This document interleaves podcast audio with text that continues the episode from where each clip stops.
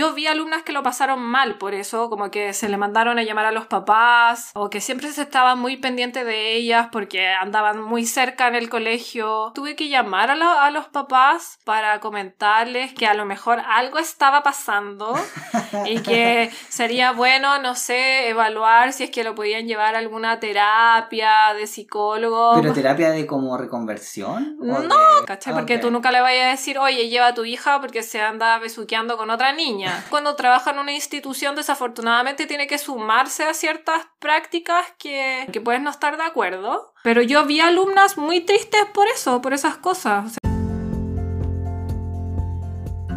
Acabas de escuchar a Natalia contarnos sus experiencias trabajando en un colegio y lidiando con estudiantes LGBTIQ. Soy Alonso Poblete, la voz y cuerpa de Un Gay en Chile podcast, podcast semanal que habla sobre mí, mis alegrías y tristezas y entrevistas a personas LGBTIQ, a dar sus experiencias y testimonios de vida. En este episodio, amiga y aliada, entrevista a Natalia Polanco. Natalia reflexiona sobre el crecimiento que ha tenido a lo largo de su carrera profesional como profesora de inglés en colegios por más de 10 años. Además, nos habla de la importancia de comprender y educar desde el conocimiento sobre la inclusión en todos los aspectos no solo el de identidades LGBTIQ, sino otras poblaciones marginadas. También nos recuerda lo importante que es la educación sexual en los colegios y una educación no sexista. Yo les compartiré breves reflexiones desarrolladas con la ayuda de varias invitadas y les dejo como recomendación el episodio 3 de Pizarra Chueca, el podcast, llamado Disidencias en Chile, Continuidades y Cambios. Aquí comenzamos.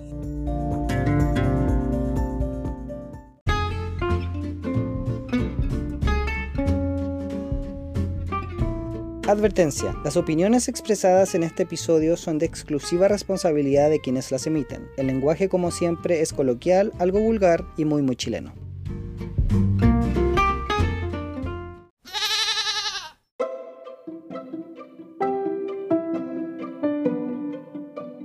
Actualidad. Estoy muy contento. Les quiero contar que estoy en la revista Closet. Me hicieron una pequeña nota en revistacloset.cl para que dejen un comentario súper bonito en ella. Cuento más que nada ahí lo que ha sido la experiencia del podcast en estos más de 30 episodios. Entonces para que si me quieren apoyar, dejen un comentario bonito en revistacloset.cl después de leer el artículo. También contarles que este domingo anterior, en Instagram en vivo, cada domingo de cuarentena a las 19 horas en hora de Chile continental, hablamos nuevamente Natalia, Javier y yo sobre los temas tratados en la entrevista sobre cómo nos ha tratado la cuarentena y lo poquito que hemos hecho esta semana. Si quieres contactarte con nosotros en vivo, comentar, preguntarnos, interactuar con nosotros, con la audiencia que escucha este podcast, puedes unirte al Instagram en vivo cada domingo de cuarentena a las 19 horas, hora Chile continental, en mi cuenta de Instagram, Un Gay en Chile Podcast, o nos puedes ver también en Instagram TV, donde quedan registradas estas conversaciones.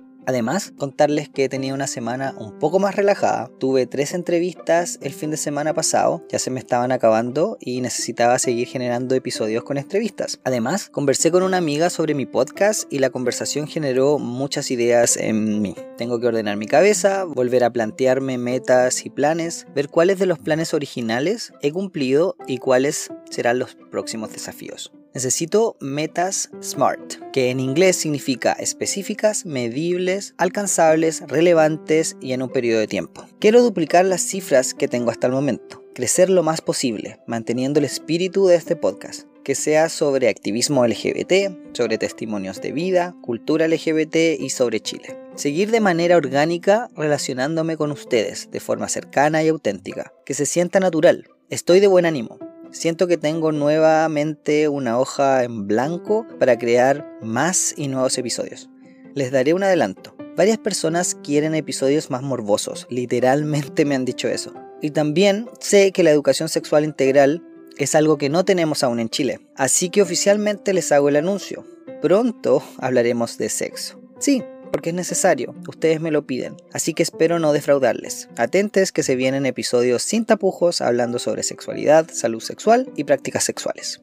Por supuesto, orientado a personas diversas, disidentes, LGBT y Q.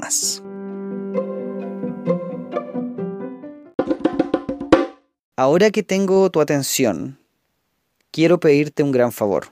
Sí, a ti, que me estás escuchando. Necesito tu ayuda. Tú sabes lo importante que es poder difundir estos mensajes positivos para que más personas conozcan que hay vida después de la salida del closet. Si me estás escuchando desde Apple Podcast o un dispositivo Apple como iPhone, iPad o Mac, por favor, déjame una review positiva en Apple Podcasts. Déjame cinco estrellas para que más personas conozcan estas historias y sepan que no estamos soles. Si me estás escuchando desde Spotify, ¿Puedes por favor compartir este episodio en tus historias de Instagram, Facebook y Twitter? No puedo solo llegar a muchas más personas, pero sé que juntos podemos alcanzar muchos más oídos, mentes y corazones. Hagamos un cambio y construyamos el mundo que queremos vivir, donde podamos ser libres y empoderados, sin miedo al rechazo o a la violencia. Ayúdanos, por favor. Muchísimas gracias. Oh, thank you. Hola a todos, les tengo una excelente invitada. Ella es una amiga personal, amiga de la U. Nos conocimos el 2005, hace 15 años ya. Profesora de inglés. Bienvenida a Un Gay en Chile, Natalia. ¿Cómo estás? Hola, muy bien. Muchas gracias, Alonso. Gracias por darme esta, este espacio de, de expresión. Sí, eres de hecho la primera aliada por lo que sabemos, ¿o no? Puede ser que sí. sí, sí, hasta el momento sí. Oye, cuéntanos en qué estás, cuáles son tus proyectos, qué te ha pasado últimamente. Ya, bueno, este año, bueno, voy a continuar trabajando donde estoy actualmente, haciendo clases de inglés. También estoy estudiando como otras áreas que me gusta a mí desempeñarme, que es como el área más espiritual.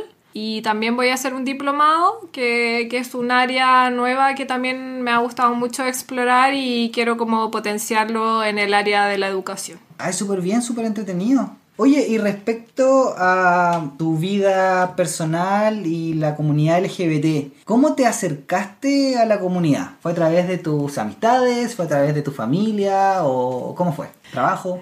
A ver, yo creo que principalmente fue a través de mis amistades, de ti yo creo, porque, porque fuiste como el primer amigo homosexual que yo tuve, o primer conocido, por decirlo, porque al principio igual en la U no éramos tan amigos quizá. O sea, igual la U, si uno lo piensa, era bien inclusiva. Sí, sí, es bien inclusiva, es bien inclusiva, pero yo creo que tampoco es algo, un proceso como que pasa de un día para otro, sino que uno se va como abriendo de acuerdo a las experiencias que uno va teniendo, con la gente que uno se va relacionando. Personas de tu círculo más cercano, porque... Claro, personas del círculo más cercano. Familia, no.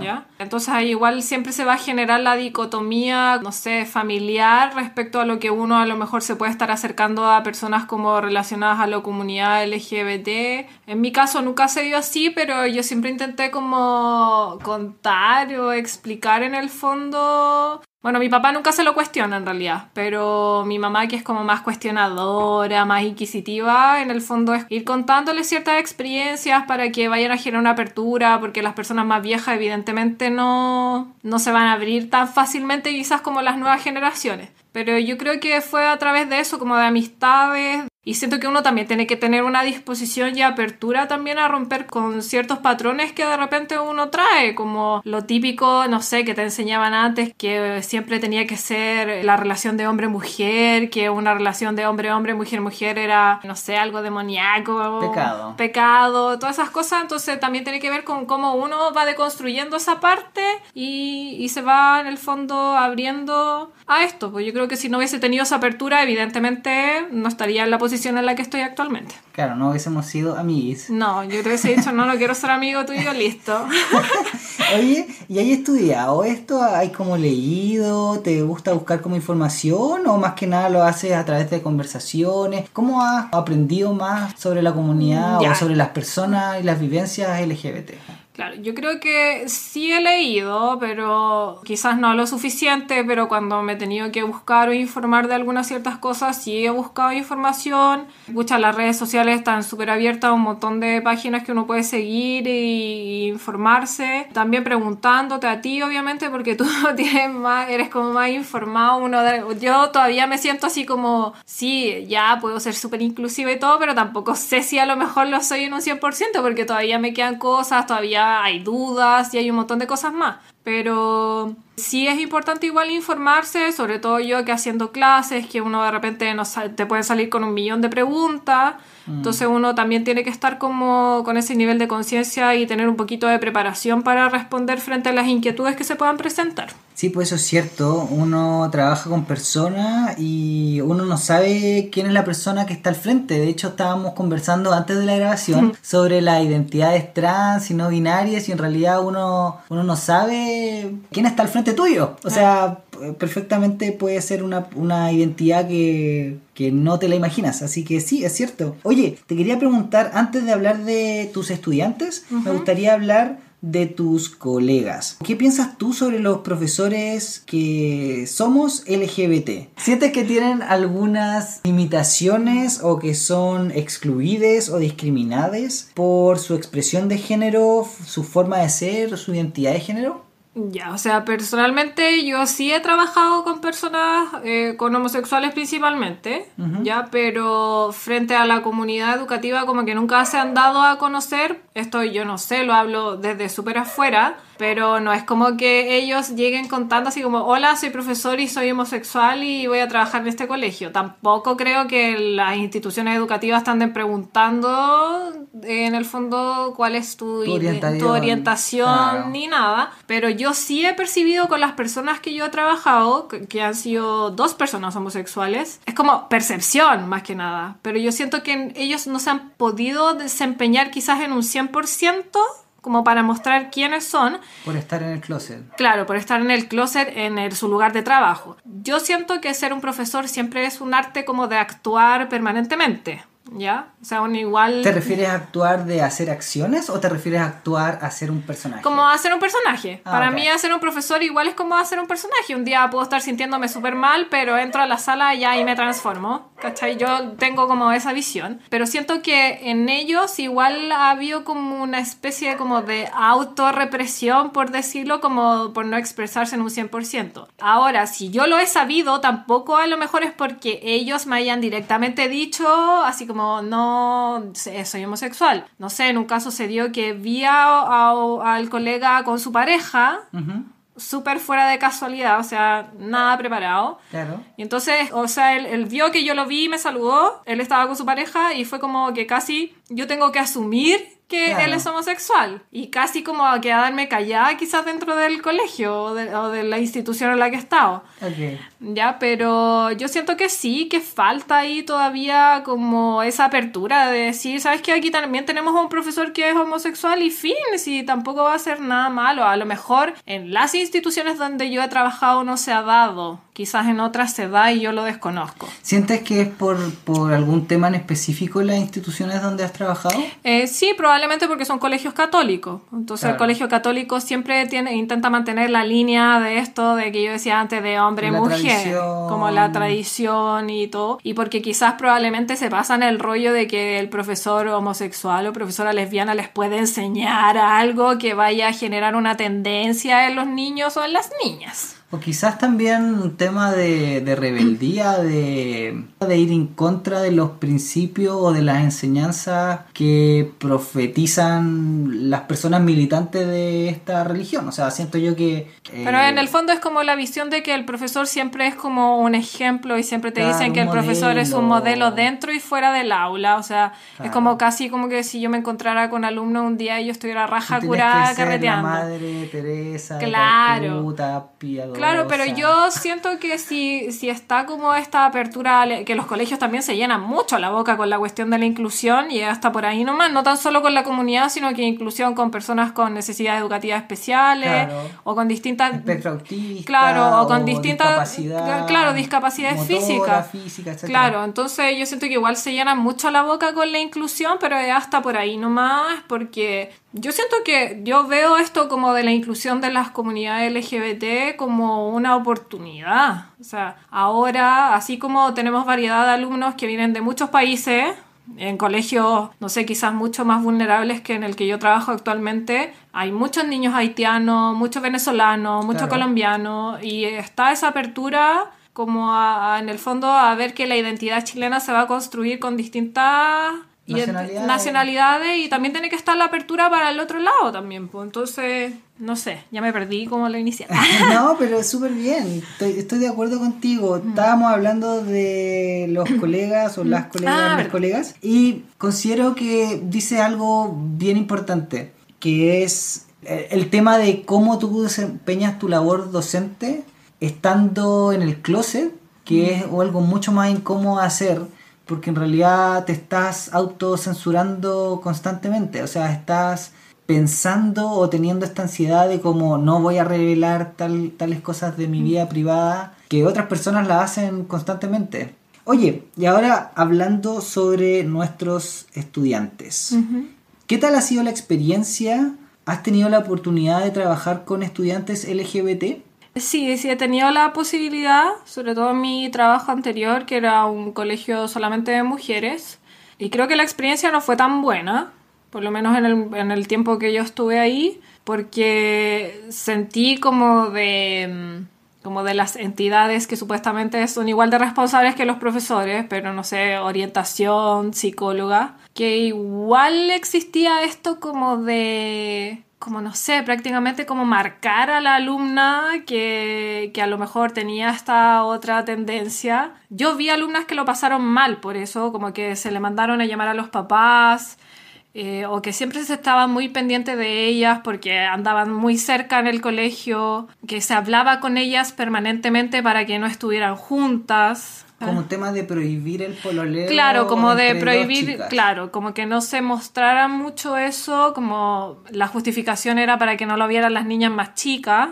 Yo, o sea, yo recuerdo situaciones, por ejemplo, donde yo fui profesora jefe de unas alumnas que yo tuve que llamar a, la- a los papás para comentarles que, no sé. Como para informarles Claro, si su hija como está pololeando, una cosa así. No sé si su hija está pololeando, no recuerdo exactamente, pero en el fondo era como para informarle que a lo mejor algo estaba pasando y que sería bueno, no sé, evaluar si es que lo podían llevar a alguna terapia de psicólogo. Pero terapia de como reconversión. ¿O No, de- como para evaluación, ¿cachai? Porque Ok. tú nunca le vayas a decir, oye, lleva a tu hija porque se anda besuqueando con otra niña, ¿cachai? Si uno también tiene como que maquinar. Y en el fondo uno también cuando trabaja en una institución, desafortunadamente tiene que sumarse a ciertas prácticas que... Aunque que puedes no estar de acuerdo. Claro, que puedes no estar de acuerdo, pero yo vi alumnas muy tristes por eso, por esas cosas. O sea, alumnas que pasaron por situaciones muy caóticas familiarmente, porque ya en el colegio es una cosa que tú estés con la alumna, con su papá o su mamá o su papá solamente, y que la alumna ya esté ahí así como sí, pero después lo que pasa en la casa uno se desmarca completamente. Pero tú sabes que, que esas cosas sí en el fondo afectaron y, y calaron hondo y que se sintieron señaladas por haber sido en ese momento quizás ahora lo son, son lesbianas, pero en ese momento de haber sido tildadas como negativamente de, de ser lesbiana o de sentirse muy observadas. Claro, o de, de haberse sentido, como decías tú, perseguida. Claro. Sí, yo siento que eso es lo que más se dio como, no sé, en situaciones, por ejemplo, alianzas. Todo el colegio en el gimnasio, no sé, las alumnas se sentaban juntas, muy abrazadas. E incluso también yo lo vi de otros profesores que también les llamaban la atención. O sea, así como, oye, sepárense. ¿Qué onda? Entonces... Pero bueno, a medida de eso uno también va como creciendo, si bien yo te Y digo que, claro, que uno tiene que sumarse a ciertas cosas de la comunidad, pero ahora en la actualidad yo no me atrevería a llamar a unos papás para decirle, oye, ¿sabes qué? Tu hijo tienes que ojalá ver y evaluar si lo quieres llevar a algún psicólogo porque está muy cerca de, de otro, alumno. claro. No, entonces eso yo ahora la verdad es que no sé, porque igual ha pasado tiempo, las cosas se tienen que manejar con mucho más cuidado, con mucho más tino, porque siempre en el fondo hay que resguardar lo que pasa con el adolescente o con el niño o con la niña. Y en la actualidad no, no he percibido tanto como estudiante, a lo mejor LGBT, porque estoy como en otro contexto educacional. Entonces, Oye, ¿y sientes que, o, o no sientes, mejor dicho, en los colegios donde has trabajado, ¿has recibido apoyo, has recibido información o has recibido un protocolo de cómo actuar? Por ejemplo, lo que estabas hablando ahora, que en, en un colegio te pedían informar esto a los apoderados, ¿has recibido como una forma de actuar que sea como distinta o no? No, o sea, los colegios cuentan con protocolos como para abuso sexual, no, no me acuerdo qué otros protocolos, pero no hay un protocolo así como si tú ves a un alumno que está muy cerca de otro alumno, qué es lo que tienes que hacer, pero se supone que como está siempre el apoyo como del, del equipo interdisciplinario, donde está la psicóloga o donde está convivencia escolar, Porque ahora, por ejemplo, estás trabajando en un colegio mixto. Por lo tanto, la mayoría, o se asume que la mayoría de los estudiantes son hetero y que van a ver estudiantes que van a sentir atracción y van a querer entablar una relación amorosa de pololeo o lo que sea. ¿Sientes tú que hay una diferencia eh, de un pololeo de personas del mismo sexo con otro pololeo de personas de distinto sexo, es decir, la- los pololeos gay o lesbi- eh, lesbianas y hetero? como según el tipo de colegio. Claro, o, o ahora que en Sí, un colegio yo creo, mixto. por eso te digo, yo, o sea, yo en este colegio mixto lo que he percibido en realidad no es como, y la percepción también es algo muy subjetivo. Subjetivo. Yo sí he percibido como más parejas hetero. Puede ser que también aquellos alumnos o alumnas que estén pasando a lo mejor por, no sé, curiosidad de, Explorar. de explorar, a lo mejor se sientan muy reprimidos por esto también, porque como ven que el colegio a lo mejor no es como el contexto adecuado. Pero sí en el otro colegio me pasó que como eran solamente niñas, se percibían como más casos de alumnas que... que que no iban a poder tener una relación con, con un compañero porque no había compañero. Claro, pero, No, pero que- dentro de era como porque se Muy veían todos los días, claro, y y censurado y Claro. y por un tema numérico también era más lógico o no sé si lógico pero era más probable que pasara porque eran había más chicas y por un tema numérico que- simplemente se iba a dar más caso claro. vamos a otra pregunta oye has trabajado temas de sexualidad y afectividad con tus estudiantes y cómo han sido las experiencias Bueno, en el otro colegio yo tuve eh, que formarme como monitora de Teenstar, que es el... ¿qué significa Teen Star? ¿Qué es? Teenstar es, el programa de afectividad y sexualidad, no sé si es, es de la Universidad Católica o está respaldado por la Universidad Católica, ¿ya? Pero se supone que el programa se hace de manera holística y toma distintas áreas, no sé, como afectividad, sexualidad, emociones, espiritualidad y no me acuerdo la otra. ¿Ya? Entonces tuvimos unas semanas de formación para en, en lo que es el programa. En el fondo es para que tú puedas hacer el programa. Entonces fuimos a una capacitación donde estaban todas estas personas encargadas que están lideradas por una señora que es ginecóloga, que igual sabe caleta como desde el área biológica, pero a mí no me gustó en lo personal como la perspectiva o la orientación de este programa. Ya que yo siento que sigue siendo como súper desconectado de la realidad actual que puede haber en los colegios ya como muy, no sé, por ejemplo, en las niñas como ya tienen que ver su, el tema de su periodo con esta wea del moco de Billings y weas que las niñas no van a hacer ahora en la actualidad. Sí, puede ser que a lo mejor mujeres más viejas que se estén reconectando con todo sí lo hagan, pero una adolescente no les vaya a pedir esa cuestión, así como mídete el moco y tenían que llenar un calendario fome, pintarlo con color verde, rojo el día que estabas fértil, que no estabas qué, ya, paja, molía. Entonces siento que eso es como súper desconectado porque la católica, o sea, el programa te entrega como los lineamientos, tienen programas de séptimo a cuarto medio y uno de primero a sexto básico y en el fondo el colegio tiene que ir acomodando y viendo qué es, cuáles son las unidades que va haciendo y cuáles son las unidades que no va haciendo. ¿ya? ¿Y en tu experiencia sientes que el programa te sirvió, te aportó, te entregó más herramientas, crees tú? O sea, yo creo que me entregó más herramientas como biológicas. Ah, Ok. Ya quizás a lo mejor, no sé, desconocía, voy a inventar, dónde estaba la tropa de falopio, ya, cosas así. Que a lo mejor, Como como, mi, claro, como mi educación sexual fue muy mala, entonces a lo mejor ahí hay cosas como que me ayudan, no sé, estructuralmente. O, por ejemplo, puedo decirte de personas que, mujeres que eh, en el programa Teenstar eh, se enteraron de que orinaban por otra parte, ¿cachai? que estaba la vagina y la uretra. O sea, tú tan perdida no estás. Claro, ¿ya? Es que, bueno, tuve otra situación por la que yo me enteré que esta wea también era así, ¿cachai? Porque si tú me lo hubieses preguntado años atrás no hubiese tenido idea. Pero yo creo que el programa nos aporta mucho en realidad. Eso, o sea, es como mi visión, o sea, Claro. desde el área biológica, claro, yo como profesora de inglés también no manejo tanto tecnicismo. Para una profe de biología es súper fácil enseñar el área técnica y desde la otra perspectiva, de repente también siento que era como muy espiritual católico, entonces finalmente... Tampoco te aporta algo nuevo, no. otra visión. No, y recuerdo también que te lo comentaba anteriormente que cuando eh, se habló del tema de la homosexualidad, no me acuerdo si alguien lo preguntó, lo puso a la palestra, no recuerdo exactamente. Lo único que sí recuerdo es que se empezaron a hablar, no sé, cosas así como que casi era como antinatura. Y yo me acuerdo que salí del salón porque me molesté, así como en el fondo, no, yo no voy a escuchar esta cuestión, esta tontera. Ya, pero ahí me quedó claro que su perspectiva era como muy católica, muy desde, no sé, desde la Biblia, desde todo. Y de hecho, eh, al final del programa, no me acuerdo si era el último día o fue un día, tenía que ir a una misa, güey. Entonces, no, qué paja. Así como ya aprendiste, te bendigo, listo.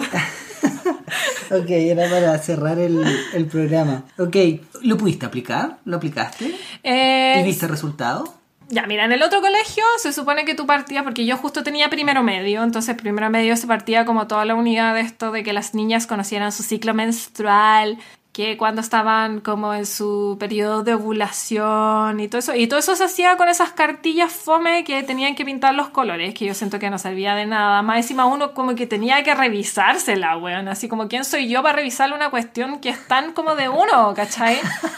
No, siento que a ellas tampoco les sirvió. También se les mostraba un video de también con la misma explicación de como cuando estabas en tu punto, no sé, me acuerdo que salió una montaña como tu momento clímax, que era tu momento de ovulación, no sé si era clímax la palabra correcta, tu momento de ovulación y un video muy bueno así como apoyado por Donacep, no sé, marca de toalla higiénica. Entonces, como que siempre se aplicó como esa parte más como estructural ya de qué es la menstruación, pero como otras partes así como Que ya... seguía siendo como algo muy eh, biológico y muy Sí. como teórico y al final los consejos prácticos y las cosas que se necesitan para la vida real como afectividad, como saber tomar decisiones y cómo No. protegerte, cómo cuidarte de infecciones, O de repente, sexual. o de repente eran cuestiones muy fomes así también, porque voy a ejemplificar y quizás exagerar, pero era como hablemos de, no sé, autocuidado y mostrar, había que leer un cuento fome, no sé, de la hormiga que iba a buscar su terrón de azúcar y aparecía una persona y la pisaba, no sé, eran como weas muy fome. Entonces siento que las niñas, por más que uno quisiera, hiciera todo su esfuerzo, no. Natalia, ¿qué hubiese hecho tú? ¿Hubiese mostrado una película así como una serie? Ya, mira, yo ¿Qué cuando hice, hecho? cuando hice mi práctica, yo estuve en un liceo, no, comercial. Y en ese colegio, cuando yo tuve que hablar de la unidad de afectividad y sexualidad, me dijeron, no, haz lo que tú quieres. Entonces yo me acuerdo que hice una clase de anticoncepción y como que mostré todos los métodos de protección. Y hasta la profesora que le hacía, las, que era la profesora jefe de las niñas, que era una profe vieja, quedó impactada porque ella no sabía que existía el condón femenino. Ya. O sea, todo eso aprendieron. Claro, no lo llevé así in situ, pero llevé imágenes y todo eso y como que se me dio esa libertad en el fondo de hacer lo que yo quería y lo que también las niñas, me acuerdo que hicieron muchas, era un colegio solo niñas, hicieron muchas preguntas y para ellas fue muy entretenido. Y la profesora después se me acercó a, a decirme personalmente que ella no sabía esta cuestión del condón femenino. Entonces fue como, no, sí existe y como que igual se quiso informar un poco más. Pero eso me gustaría en el fondo, de que los temas se pudieran tratar realmente con la apertura que necesitan ser tratados, mostrar las cosas como realmente son, como realmente pasan. Eso, o sea, en el fondo que uno tenga una apertura y como que... Llevar la vida real Claro, también, eh, que o sea- la vida real es distinta, es diversa, no es solamente, no sé, el estereotipo que te imponen y que te muestran. Claro, y obviamente ten- manteniendo tu postura como de profesor, formador, educador, ¿cachai? Sin decirles como, no, niñas, no usen condón porque es fome o, o, un montón- o no usen las pastillas porque no sé qué, no, es como dejando la libertad de que ellas puedan decidir, pero siempre con información. Tomando decisiones eh, informadas. Claro, decisiones informadas y todo. Y que se pueda hablar, no sé, de cosas, por ejemplo, que se ha salido mucho también ahora, porque yo he leído como de, del SIDA del contagio que hay con el tema del VIH, que se culpa, que hay muchos extranjeros y como eliminar en el fondo esos Mito. mitos y prejuicios prejuicio. que son súper asquerosos. Es como, ay, no sé, llegaron muchos colombianos, nos vamos a contagiar o van a vender mucha droga. Como terminar con esas cosas también, porque en el fondo todo eso ha pasado por esto mismo, porque hay mucha desinformación. Y en educación, que es como la oportunidad de hacerlo, no se hace como corresponde. Natalia, ¿hay algo que te gustaría agregar? No, pero falta, falta de como la proyección a futuro, Ah, quizás, es de cómo me gustaría. Ya, pues, entonces, eso, cuéntame, ¿cuál es el- ¿cómo ves tú el futuro? ¿Cómo te gustaría a ti que se trataran estos temas en la educación? O sea, es lo que yo te digo, a mí me gustaría que existiera una apertura como total eh, frente a estos temas, que se le explicara a, a todos los estudiantes como qué significa ser trans, qué significa ser homosexual. Obviamente todo como con un estudio, con, información también para nosotros los adultos, porque yo igual hay ciertas cosas que puedo tener una apertura, pero que me siento igual como confundida para explicar, que estuvimos hablando también un poco antes, como no sé, de lo que era trans, binario y todas esas cosas, que de repente yo siento que los niños igual también se confunden, porque, o sea, yo digo niños porque ahora estoy trabajando como con séptimo, octavo básico y para mí todavía son súper niños, y son niños de hecho, entonces ellos como que tienden a generalizar mucho las cosas, entonces yo siento que si se diera como la perspectiva, como que si existiera una apertura real a esta inclusión que se habla, ¿cachai? Yo creo que las cosas serían mucho más fáciles, existiría mucha más aceptación, mucho más respeto, menos burlas, el mismo tema del bullying, de, de ver, no sé, por qué a un niño le gusta jugar más en el recreo con niñas o con niños más chicos, cosas tan simples como esas, o sea, da lo mismo. Que existiera en el fondo esta apertura siempre, evidentemente van a estar influenciados por las visiones de sus papás, de sus cuidadores, pero yo siento que el colegio es como la instancia que se les puede dar para generar otro tipo perspectiva y de visión, o por lo menos dejar ahí como la semillita, que quizás más adelante se puedan ellos como entrar a cuestionar y todo. Algo que yo nunca tuve en mi educación sexual, yo estoy- también estudié en un colegio católico, bueno, me mostraron en cuarto básico el video de, de cómo llegaban las guaguas y era el de la lechuza, no, el pajarraco, el cisne, no me acuerdo qué pajarraco era. La cigüeña. La cigüeña que venía con la guagua en el pañal y te lo dejaba. O el de la lechuga. ¿ya? Entonces, pésimo, po. Entonces, por eso No, yo después mí- tenía un millón de dudas. A mí me mostraban una, una diapositiva de una pareja, una puesta de sol, se No, tomaban la mano, obvio. Se, se abrazaban y llegaba la guagua.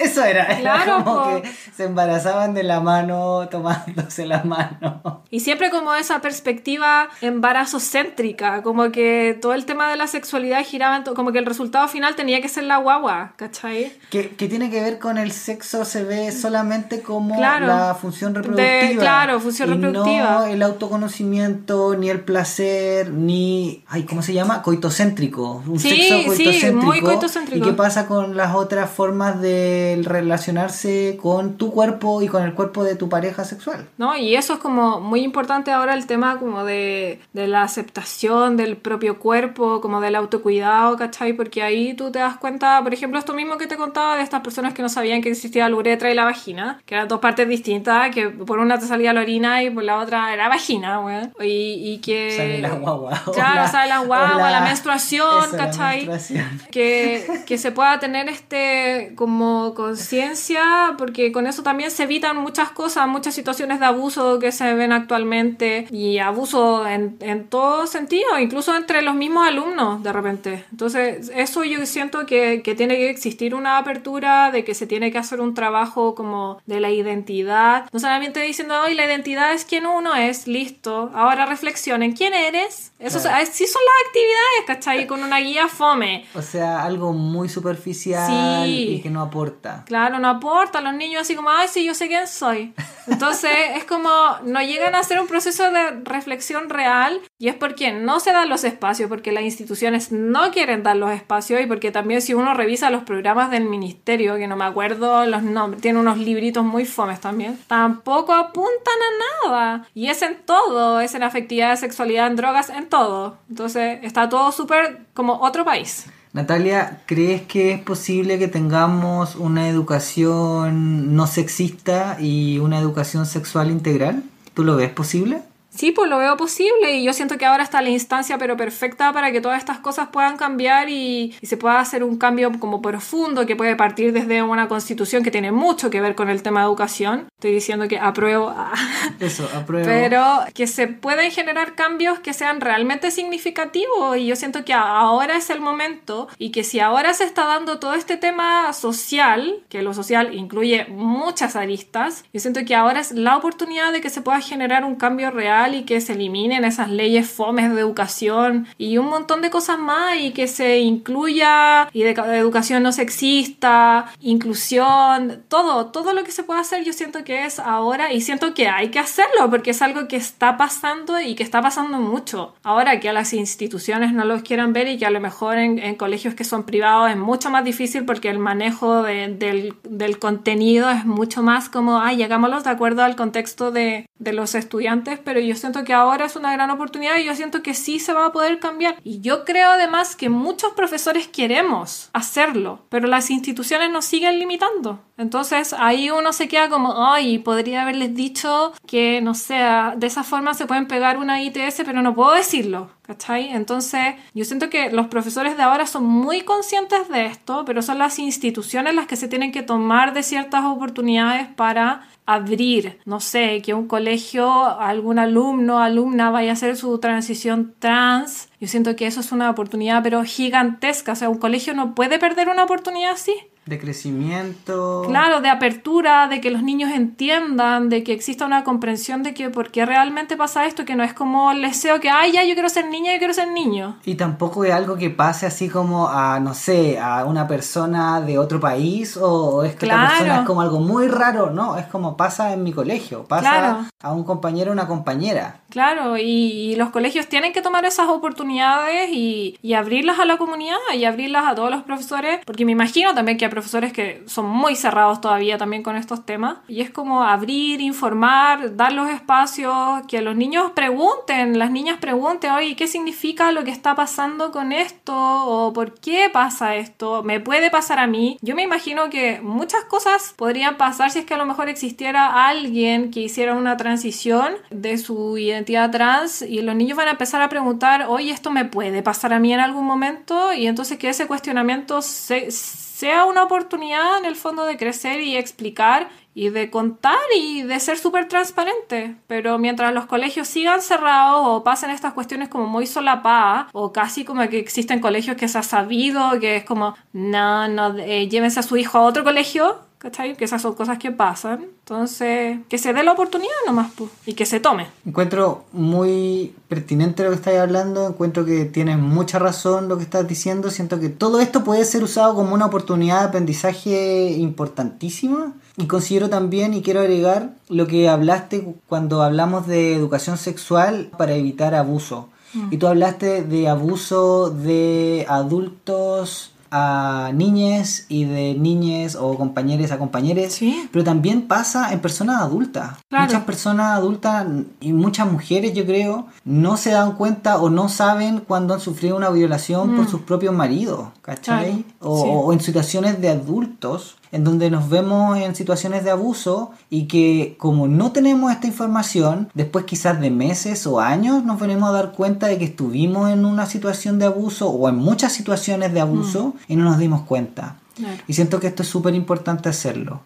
Natalia, ¿hay algo más que te gustaría agregar o recalcar o comentarnos? Mm, no, solamente eso, que mm, espero que se puedan generar los cambios que se necesitan ahora Habemos muchos profesores, y yo lo sé, que queremos trabajar estos temas, que tenemos la apertura, pero siempre estamos como ahí, uy, no podemos ir un poco más allá porque el colegio no se ha hablado o no te lo dicen, o, o quizás uno también a veces no pregunta mucho. Y que también, volviendo un poco atrás a, a lo de las bases de lo que es la educación sexual, afectividad, sexualidad, que también ahora eh, se puede generar el cambio como más profundo, desde reformas, desde leyes, así como está la ley de identidad de género, ahora que me imagino que todos los que te escuchan la tienen que haber leído, porque uno se tiene que informar, a mí me la enviaron y me la he leído, entonces como que ese cambio estructural se puede generar ahora y ahora está la oportunidad de hacerlo. Hagámoslo. Y, y sí, hagámoslo y ojalá que sea posible y, y que todos aprueben. Ah.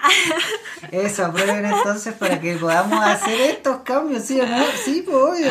Sí. Obvio. Y eso, pues, y agradecerte por el espacio. Igual te dije en un principio que estaba como nerviosa porque no sabía lo que iba a decir, ah, pero...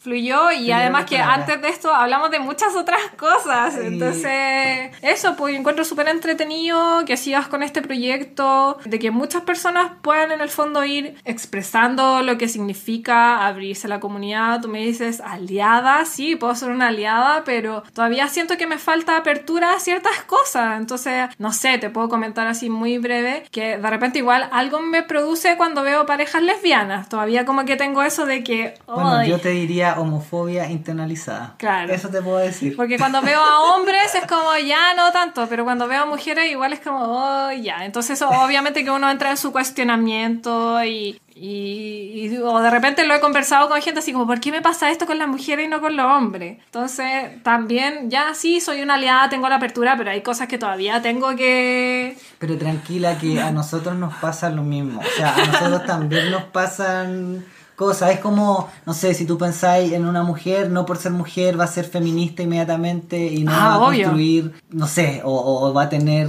pensamientos machistas. Es como lo mismo. Sí, sí, es lo mismo así también. que, así que tranquila, como me dijo ahí un, un amigue, para eso estamos, para que se deconstruya todos esos pensamientos que hay que como deconstruir y reconstruir. Así que para eso estamos. Yo de verdad te quiero agradecer muchísimo tu tiempo, muchísimo tus palabras y, y agradecer tenerte aquí al, al lado de nosotros, ¿cachai? Y de estar trabajando y apoyando y, y empujando las cosas para el mismo lado, que es el lado donde todas, todos y todes seamos parte, que podamos aportar y que realmente tengamos, que seamos parte de, o sea, seamos un, un lugar inclusivo y seamos parte. Eso. Eso. Muchas gracias, Alonso. Ya, postalita, gracias. chao, chao. Chao.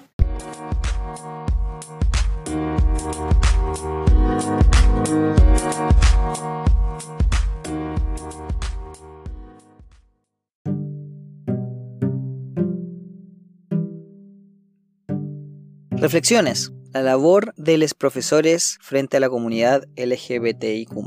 En estos momentos excepcionales de pandemia, imagino que para muchos la labor de los profesores como figura de contención y apoyo emocional se ha visto relegada a un par de horas de clases online, videollamadas y correos electrónicos. Sin embargo, nosotros, los profesores, cumplimos un rol muy importante, en especial quienes trabajan con niñas y adolescentes como muestras de futuras personas adultas. Es cierto que este concepto de ser modelo no significa ser perfecto, sino más bien significa cómo podemos desempeñar diferentes roles según nuestro contexto, según la ocasión, y cómo poder lograr pensamiento crítico en las demás personas. Pensaba lo importante que Natalia nos dice es la verdadera inclusión, una donde la comunidad educativa esté preparada y capacitada para poder recibir estudiantes diversos, como todos lo somos. Pero resulta muy difícil si cosas pequeñas como el uso de los baños, el uniforme, los deportes que se realizan, las actividades cotidianas en el colegio no son también problematizadas y analizadas críticamente. ¿De qué nos sirve uniformar? Recuerdo muy bien las palabras de Roberto en el episodio Joven youtuber no binarie, cómo su colegio más pequeño resultó ser un espacio mucho más seguro para Robert porque conocía a la mayoría de los compañeros y a sus profesores. También Agustín, en la entrevista del episodio Hablemos de Poliamor, nos cuenta cómo él abiertamente utiliza el lenguaje inclusivo y cómo ser poliamoroso en su lugar de trabajo no es un tabú. No puedo criticar a mis colegas que se esconden y niegan ser quienes realmente son. Me preocupa que ese mismo miedo al acoso o a la burla, al hostigamiento, lo vivan colegas dentro del aula por ser LGBT.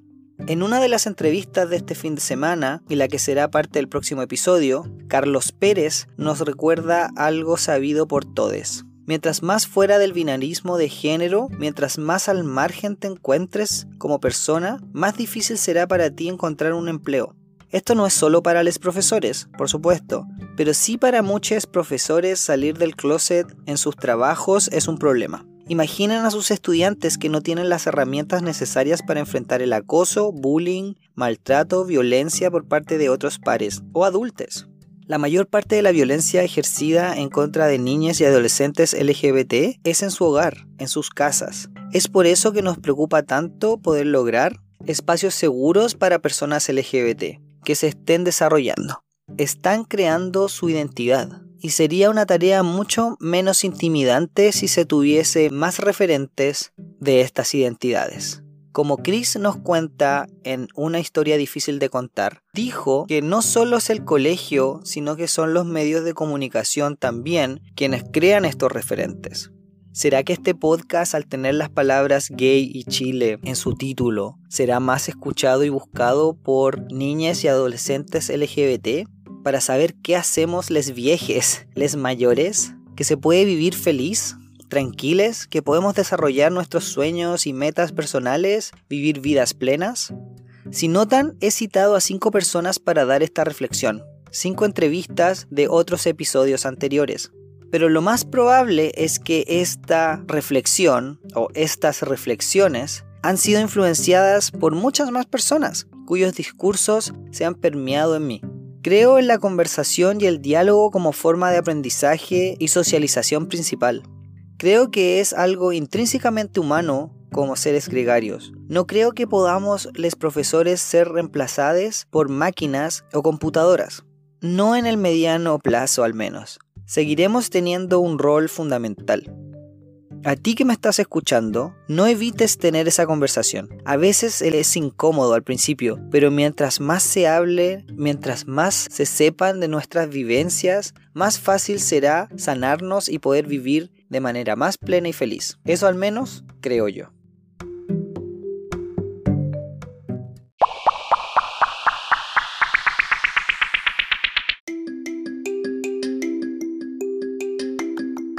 En tips y sugerencias, he decidido reducir esta sección a una sola recomendación de ahora en adelante. Esto es por dos motivos. Uno, de esta forma me aseguro que mis recomendaciones sean buenas y pertinentes. Y dos, porque quiero seguir priorizando las recomendaciones de podcasts disidentes, diversos y LGBTIQ. Hoy les recomiendo un proyecto que partió a fines de junio de este año, también creado en Anchor FM como este podcast, y liderado también por profesores LGBT. Se llama Pizarra Chueca, el podcast. Posee hasta el momento tres episodios y le recomiendo escuchar el tercer episodio, llamado Disidencias en Chile, Continuidades y Cambios, publicado el 22 de julio de este año. El episodio nos cuenta la historia del movimiento LGBT desde el año 73 hasta hoy, desde una perspectiva disidente y crítica. Totalmente recomendable. Si quieren escuchar más sobre cultura LGBT y disidencias, escuchen a Les Profes de Pizarra Chueca, el podcast en Spotify y Anchor FM.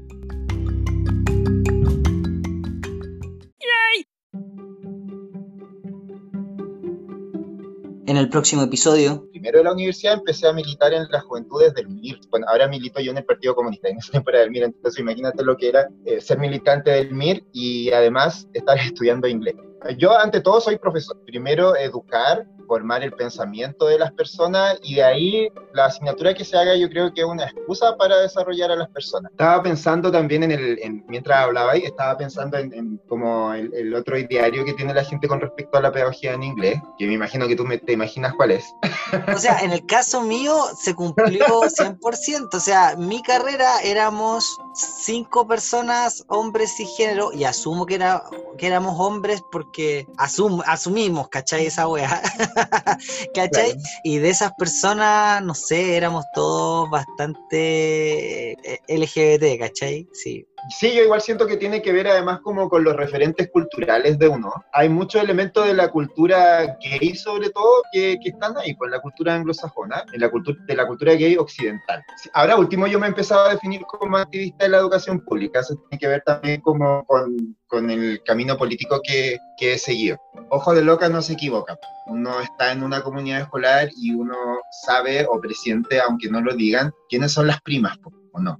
Esa diferencia no se vive en la escuela. ¿cachai? Es que eso es súper importante. Yo creo que, que salir del closet, sobre todo en educación, no tiene que ver solamente con decir yo soy tal cosa, ¿cachai? Tiene que ver con, con algo que aparece en, lo, en los principios de Yogyakarta, que es, que es el derecho a participar el derecho a la identidad es una cosa y además el derecho a participar en la vida cultural y política del lugar donde tú vives. Entonces, si tu diferencia no está expresada en la vida cultural de esa comunidad, quiere decir que no se están respetando tus derechos.